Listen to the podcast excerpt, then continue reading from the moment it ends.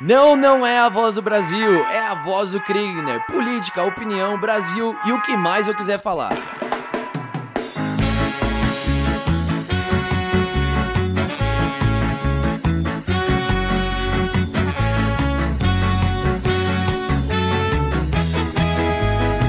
Bem-vindos a mais um episódio do podcast A Voz do Kriegner, o podcast que nasceu para te deixar mais informado, menos alienado e muito mais interessado naquilo que acontece no meu, no seu, no nosso Brasil varonil. No episódio de hoje a gente tem um bate-papo muito legal com Pedro Bontorim para responder a pergunta: pode uma canção, pode uma música transformar uma nação? Se liga aí.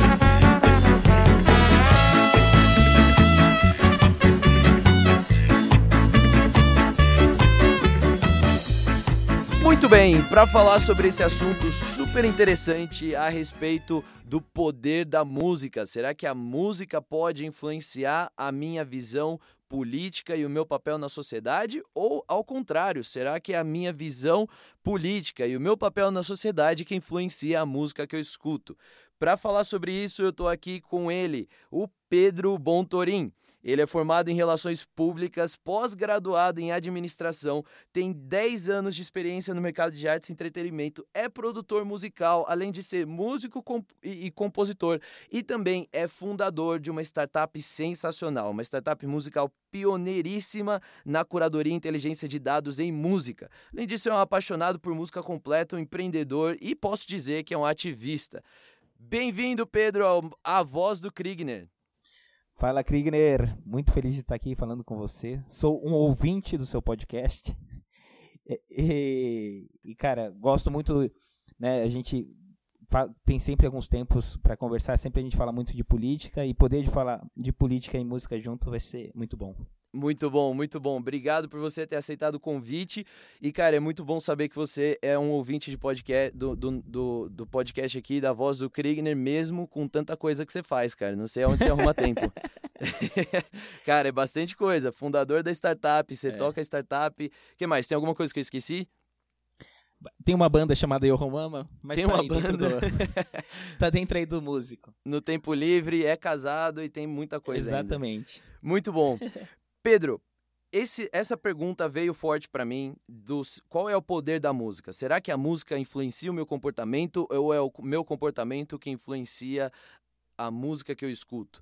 Porque eu vi, é, é, eu li um artigo que saiu na Economist na semana passada, na verdade duas semanas atrás, sobre como o funk brasileiro, o funk mais, é, a, a, expressão mais, mais tradicional do funk que tem surgido nos morros cariocas, como ele tem assumindo cada vez uma, uma uma pegada mais feminista até através de, uhum. de MCs mulheres e que estão trazendo novas letras ainda cheias de, de, de termos aí questionáveis, vários palavrões, um conteúdo bastante sexual, como o próprio artigo menciona, mas é, sendo liderado por mulheres e trazendo uma nova perspectiva. E o artigo dizia que isso é uma expressão de que, é, isso é uma, na verdade, isso é um esforço das MCs mulheres em fazer com que o funk comunique uma mensagem de maior valorização e respeito às mulheres.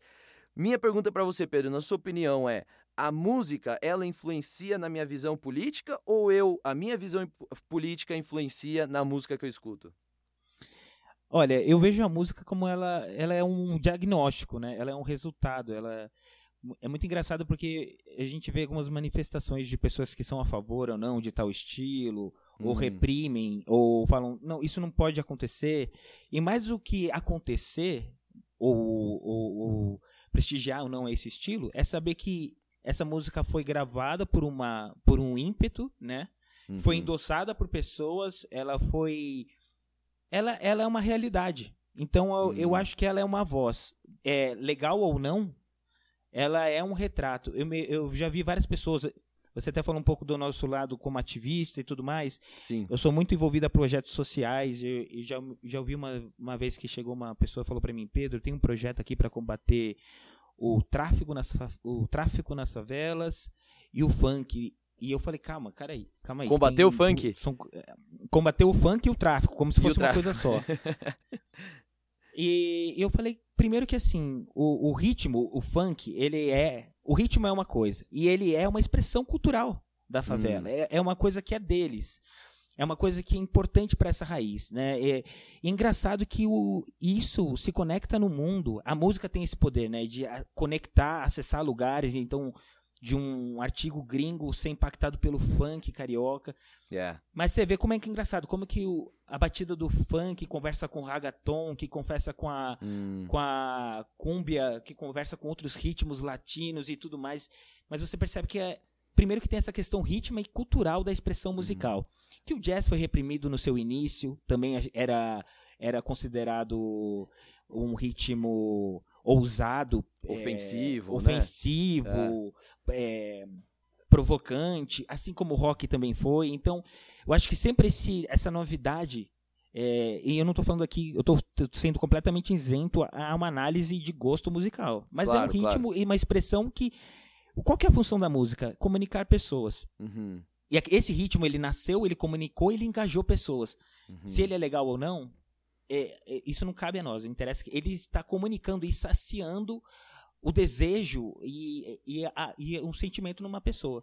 Ou E seja, ele é- carrega uma mensagem ali que ela, essa mensagem precisa ser entendida mais até do que julgada, né? Isso, exatamente Uhum. isso, Kriegner. Tanto que um, um dos trabalhos que a gente faz com a Clave, que é a startup musical, é mais do que eu falar que um gênero musical é pop ou não, é mais ouvido ou não, que o artista fala com um público de 15 a 17 anos, nananã, eu, eu pergunto, o que, que as pessoas querem sentir e elas buscam sentir ao ouvir esse estilo musical? Hum, o que, que legal. elas estão saciando, o que, que elas estão buscando nisso.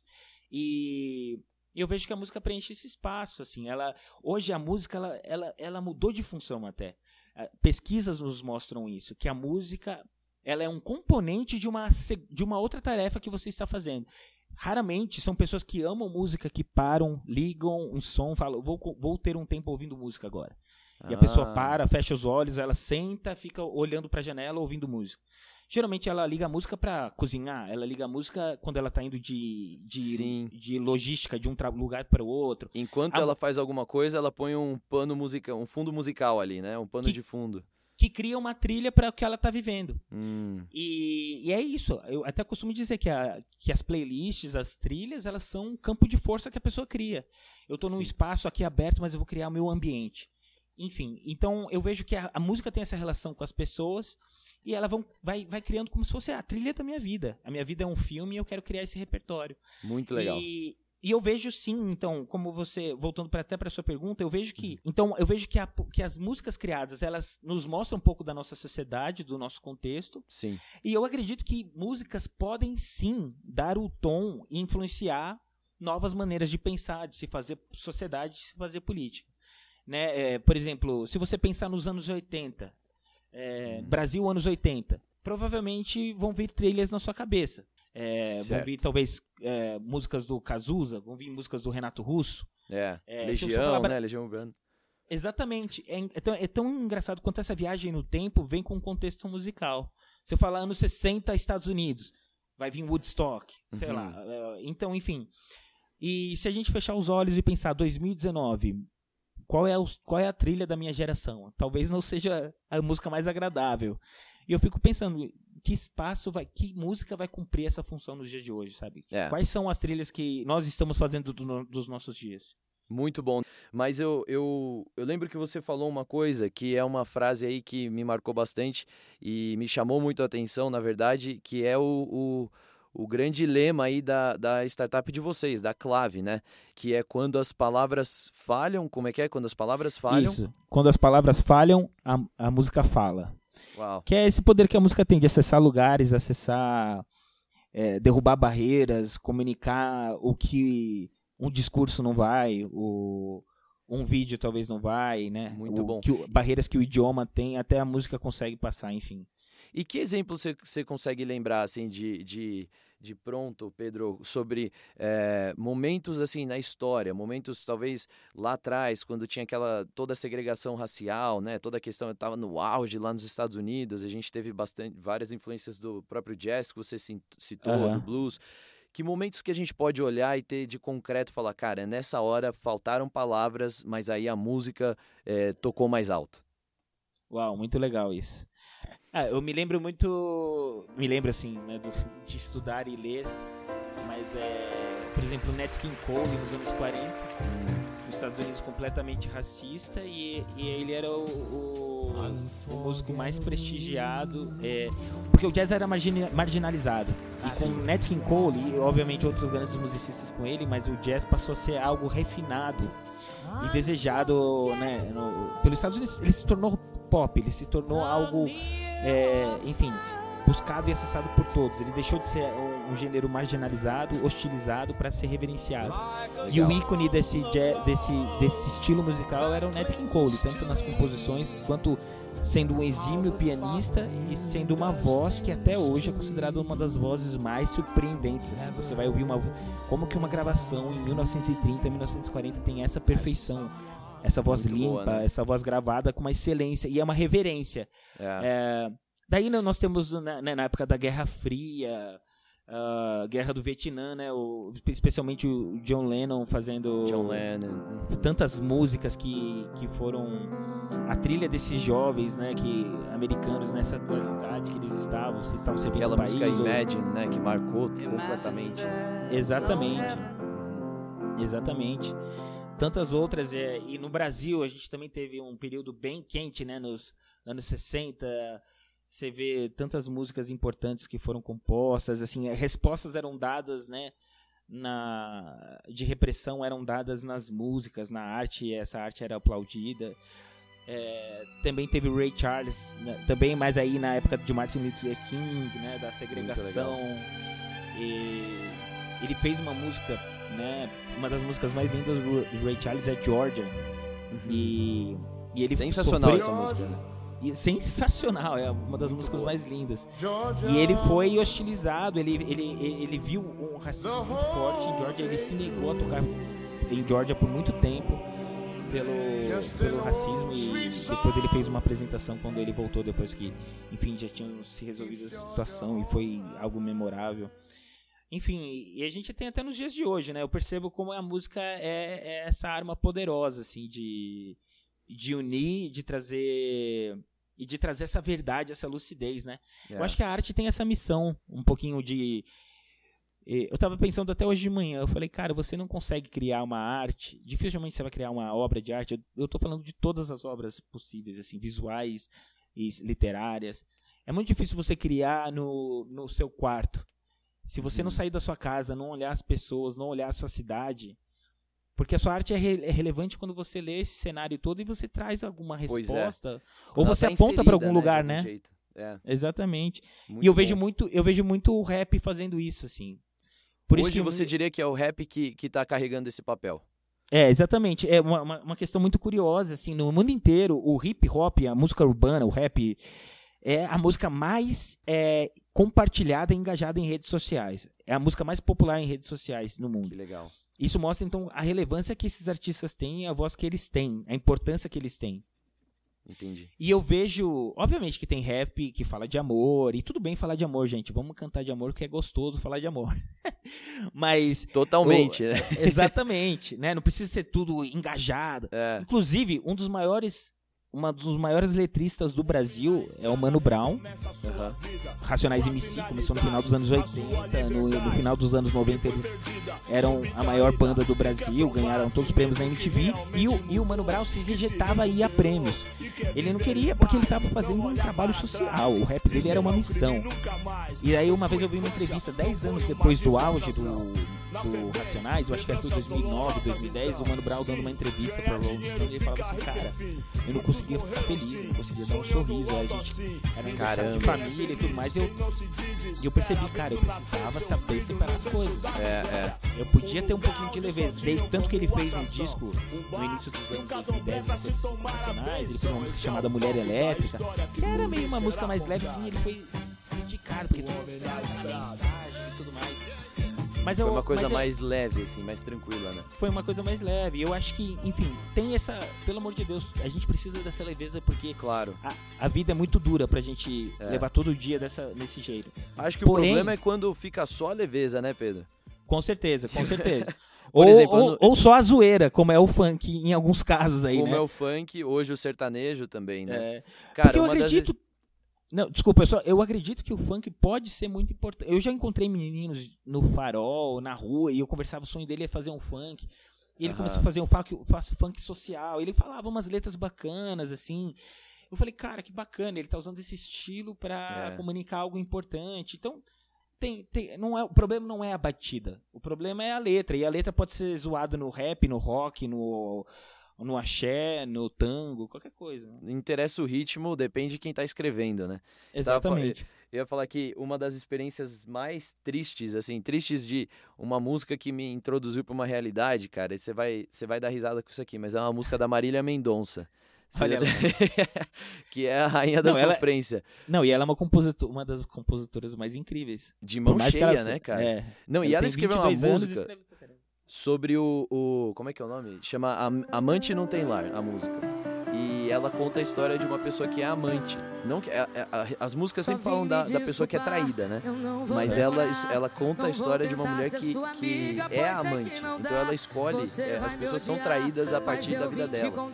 É, ela entra na jogada para poder pra, pra causar traição. E a música fala sobre isso. E cara, é muito triste. Eu lembro que eu fiquei acho que, acho que umas quatro uns quatro dias, assim, uma semana inteira praticamente, é, triste, cara, depois que eu ouvi essa música que a música fala, tipo, ninguém me respeita nessa cidade, é, eu nunca vou casar, eu não tenho futuro, eu não sei, eu não sou isso, não sou aquilo. E, e quando ela fala ninguém me respeita nessa cidade, eu fico imaginando, tipo, ela andando na rua, os cachorros mordendo ela, o cara não querendo vender pão, sabe aquelas coisas bem catastróficas assim. Tipo, mas é a experiência Marília Mendonça, cara. É. Não, e você vê que, que loucura, a música te levou nesse lugar, né? Exatamente. Você conseguiu ver todo esse contexto. Agora, nesse cenário, Pedro, esse cenário que a gente está é, aqui vendo muita que é o que a gente está falando né? Hoje você tem várias músicas aí no, no que é o mais vamos dizer assim o mais pop é, o que está nas rádios é, você tem lá o sertanejo você tem um pouco do vamos dizer que você tem algumas de MPB, você tem alguns, alguns ritmos aí que estão tocando nacionais, é, é. mas a, temática é, gira sempre em torno disso. Na maioria das vezes gira em torno de traição, em torno de bebida, em torno de festa, em torno disso, em torno daquilo, é sexo. É, qual que é a dificuldade hoje? E a gente está vivendo um ambiente social gigante, é, assim, efervescente, o negócio está pegando fogo, é, é questão questão racial pegando fogo no Brasil, a questão de segurança pegando fogo no Brasil, a questão de educação pegando fogo no Brasil, desemprego lá em cima, a questão política cada vez mais nervos aflorados aí. Qual que é a dificuldade que a gente tem tido de ter compositores é, que, que conseguem ter esse olhar que você mencionou para a sociedade e escrever sobre isso?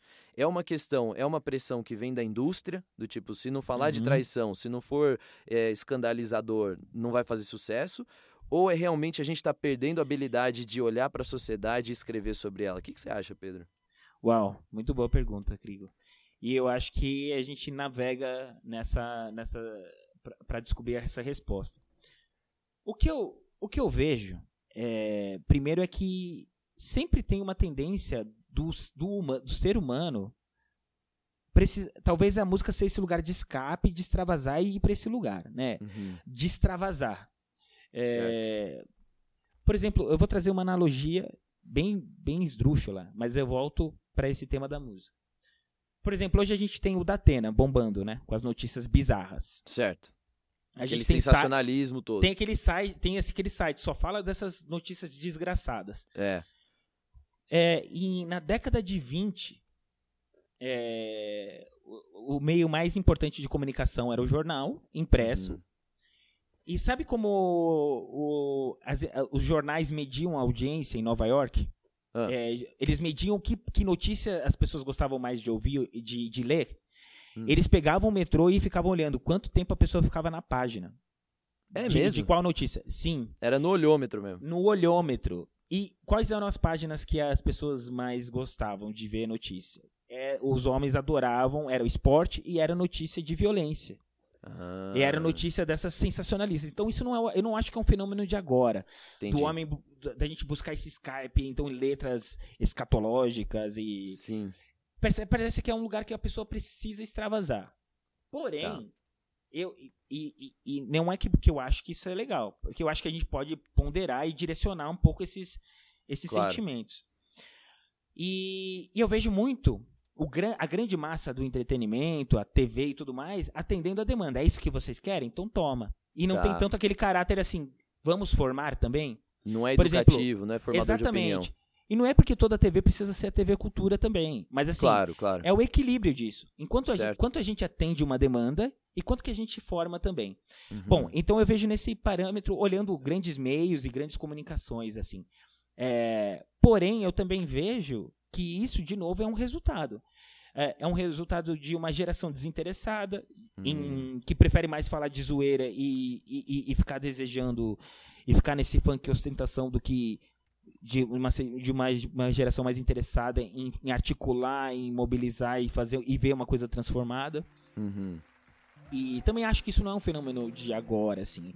Acho que infelizmente é uma coisa de tempos, assim, né? É. Não tô falando que é isso, mas a, a, geração da Bolsa Nova era muito criticada. Porque o Brasil tava lá dividido, era o governo militar, era aquela crise. Não só isso acontecendo, mas era muita coisa acontecendo no país.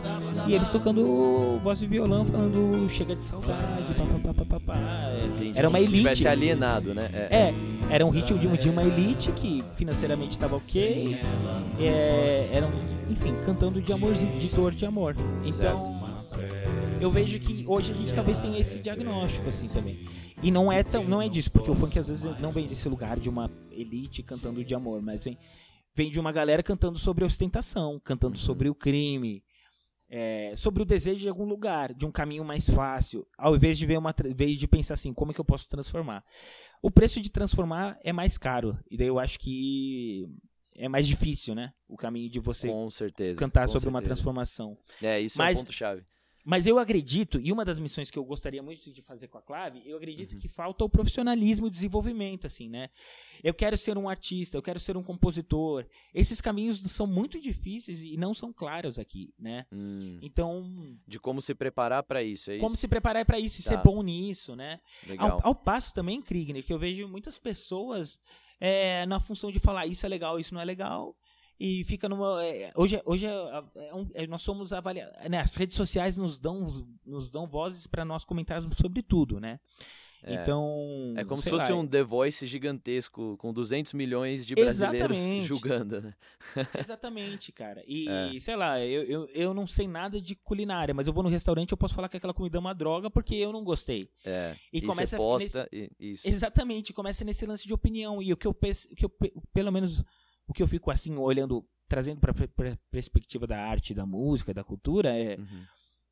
o número de críticos é superior ao número de pessoas que querem fazer diferente, né? Então, ah. tem muitas coisas que eu, eu acho que as composições podem ser melhores, não sei o quê, mas ao invés de ficar criticando, eu prefiro me imobilizar e falar assim, será que eu consigo escrever coisas melhores? Eu consigo inspirar pessoas a escreverem, ah, tem pouca letra falando sobre isso, beleza, então vamos fazer? Vamos Muito procurar bom. artistas que querem cantar sobre isso?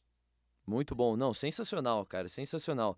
E eu acho que a gente, enquanto a gente vai caminhando aqui para o fim, eu acho que isso fica como o grande convite para todo mundo que está ouvindo a gente aí, o grande, na verdade, não convite, o grande desafio de nós começarmos a cantar o país que a gente quer ver.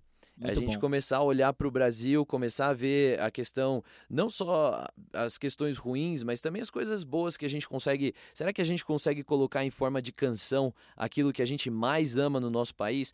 Ou colocar em forma de canção aquilo que a gente mais quer ver ser transformado no nosso país. E eu acho que Muito isso bom. vai começar a dar visão e linguagem para que a gente possa, então, é, é, caminhar como uma nação mesmo junto para esse lugar, cara. Eu acho que isso, muito, muito isso que você está me falando está me inspirando para fazer esse apelo aqui para todo mundo. Gente, que você demais. que está ouvindo, pega uma folha branca, escreve uma música aí. Pode sair um adoleta, mas depois vai melhorar.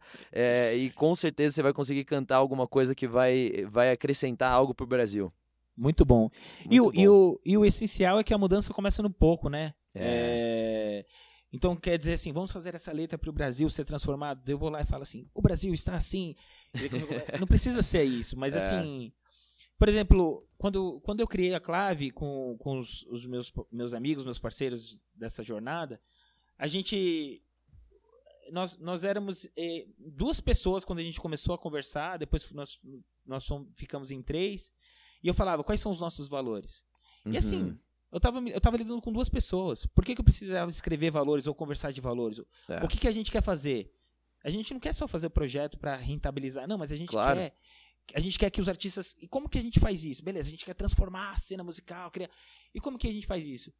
Respondendo o e-mail, cara, com, com respeito, com admiração Muito pela legal. pessoa, Muito da- legal. olhando a pessoa no olho. É, É. Então eu, eu vejo assim, então é, talvez você vai cantar uma música e vai falar disso, de pequenos gestos, mas que e- e- eles vão reverberar numa transformação talvez nacional e futura, assim. Mas eu vejo assim, Muito como que bom. no pouco, como eu, que eu posso a gente começa mudando, é, mudando o nosso país da maneira que a gente fala com as pessoas e olha pra elas, escuta, é, né, as escuta, enfim.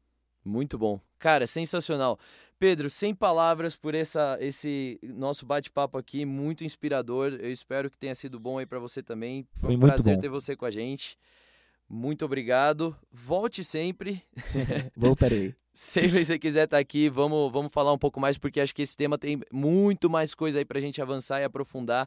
Muito, muito obrigado. Eu espero que a galera que tá ouvindo aí de casa também, ou você tá no carro, no ônibus, o que, que você tá fazendo, eu não sei, mas você pode contribuir aí com alguma canção, com alguma música ou com alguma expressão artística que comunique qual é o país que você quer viver e juntos a gente vai fazer desse país o país que a gente sempre sonhou em ter.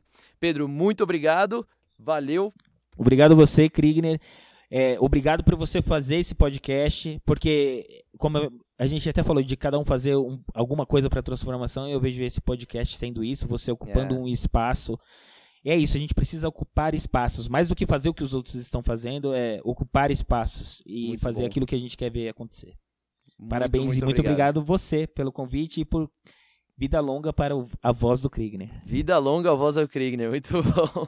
Valeu, Pedro. Obrigadão. Um abraço para todo mundo que tá ouvindo aí também e até o próximo A Voz do Krigner.